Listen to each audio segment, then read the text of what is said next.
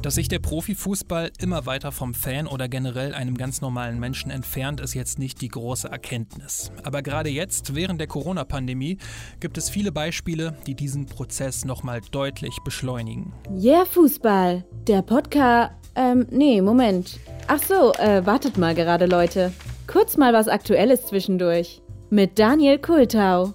Als sich die Bundesregierung so Mitte Oktober einig war, dass es wieder größere Einschränkungen bräuchte, dass der Lockdown kommen muss, hat zu keiner Sekunde zur Diskussion gestanden, dass auch der Profifußball pausieren muss. Stattdessen hat nur wenige Tage später die Vorrunde in der Champions League begonnen und so flogen die Mannschaften während der Pandemie quer durch Europa. Über all das und auch über all das, was noch folgt, kann man nun auch sagen, ja, da gibt es ja ein Hygienekonzept, was greift. Und auch, ja, ich liege samstags gerne vor dem Fernseher und schaue mir irgendwie die Konferenz an. Und ich bin auch Sportjournalist, sodass ich da auch irgendwie mit dranhänge. Aber inzwischen hat der Fußball einfach eine Rolle angenommen, die mich ziemlich abstößt. Als der FC Bayern München am vergangenen Freitag direkt nach dem Spiel gegen Hertha BSC Berlin vom Flughafen BER zur Club-WM nach Katar fliegen sollte, durfte die Maschine nicht starten. Mit siebenstündiger Verspätung und einem Umweg ging es für den FC Bayern nach Doha. Bayern-Präsident Karl-Heinz Rummenigge polterte, während seine Nase über der Maske rausschaute, wir fühlen uns von den zuständigen Stellen bei der brandenburgischen Politik total verarscht. Die Verantwortlichen wissen gar nicht, was sie unserer Mannschaft damit angetan haben. Sein Vorgänger Uli Hoeneß nannte es einen Skandal ohne Ende. Max Jakob Ost, der Moderator vom Rasenfunk und Autor des wunderbaren Podcasts Elf Leben, alle Infos in der Beschreibung, twitterte daraufhin, der FC Bayern fliegt mitten in einer Pandemie für einen Pokal, der so bedeutend ist, dass die TV-Rechte bis vor kurzem noch nicht vergeben waren, in einen Wüstenstaat mit fragwürdiger Menschenrechtslage, aber die verweigerte Starterlaubnis soll ein Skandal sein. Ganz klar, für jeden ist es nervig, wenn das Flugzeug keine Starterlaubnis mehr bekommt, gerade wenn man vorher 90 Minuten in Berlin Fußball gespielt hat.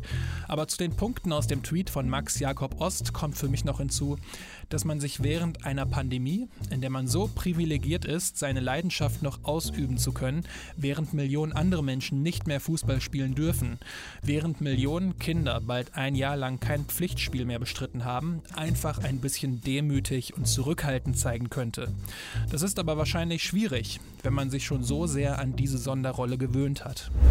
Ein ähnliches Spiel gibt es aktuell in der Champions League. Das Spiel Leipzig gegen den FC Liverpool durfte wegen der Virusmutation, Menschen aus England dürfen nicht nach Deutschland einreisen, nicht in Leipzig stattfinden. Also wird es abgesagt oder verschoben oder pausiert weil es ist ja immer noch eine Pandemie.